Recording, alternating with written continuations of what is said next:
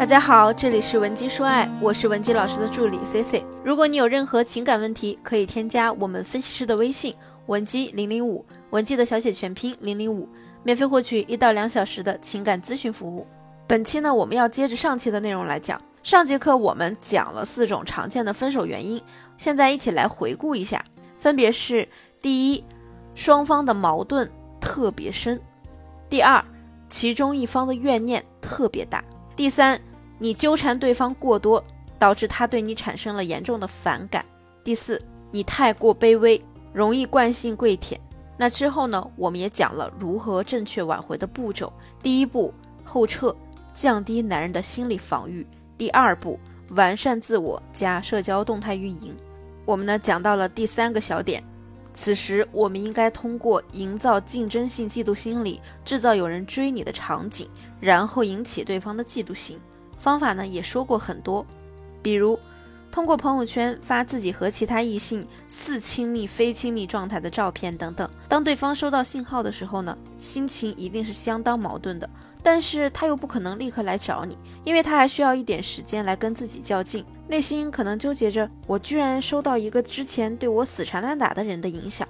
那接下来的两三天内呀，咱们偶尔的赞一下他的动态，一条就够了，让他思考。你到底为什么赞他？你到底在想什么？千万不要怀疑你自己，男人是一定会受到影响的。这个时候呢，他的注意力就会不知不觉地转移回到你身上。那么第三步就是找几个合适的理由打开你们之间的联系。好了，技巧时间到了，你做好做笔记的准备了吗？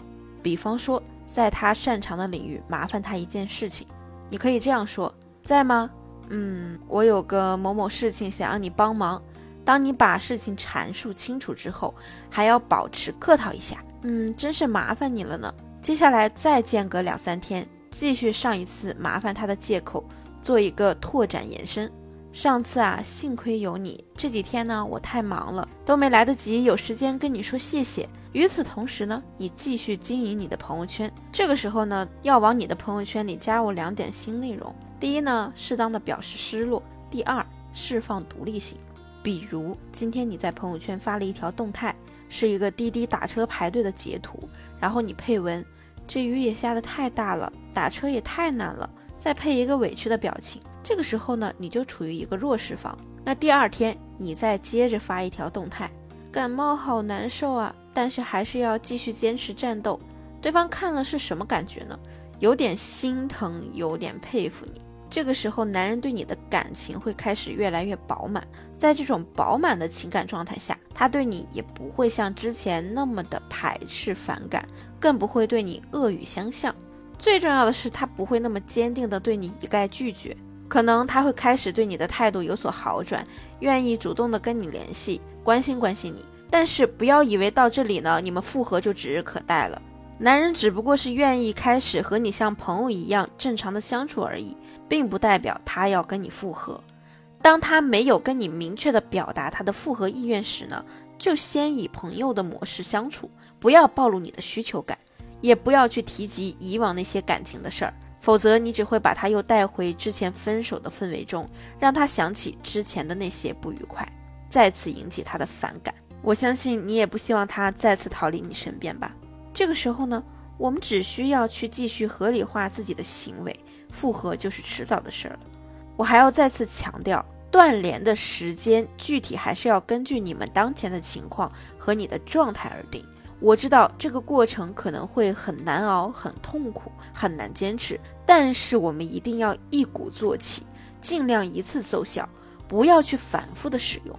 毕竟一而再，再而三，三而竭。正确的断联是为了让双方回到一个正常的生活轨迹里，保持一个舒适的距离，重新孕育舒适感。你选择断联的时候，就要把注意力转回到自己身上，健身、旅游、看书、学习，或者你可以去利用一些社交软件认识一些新的朋友，多出去约会，拓展你的交际范围。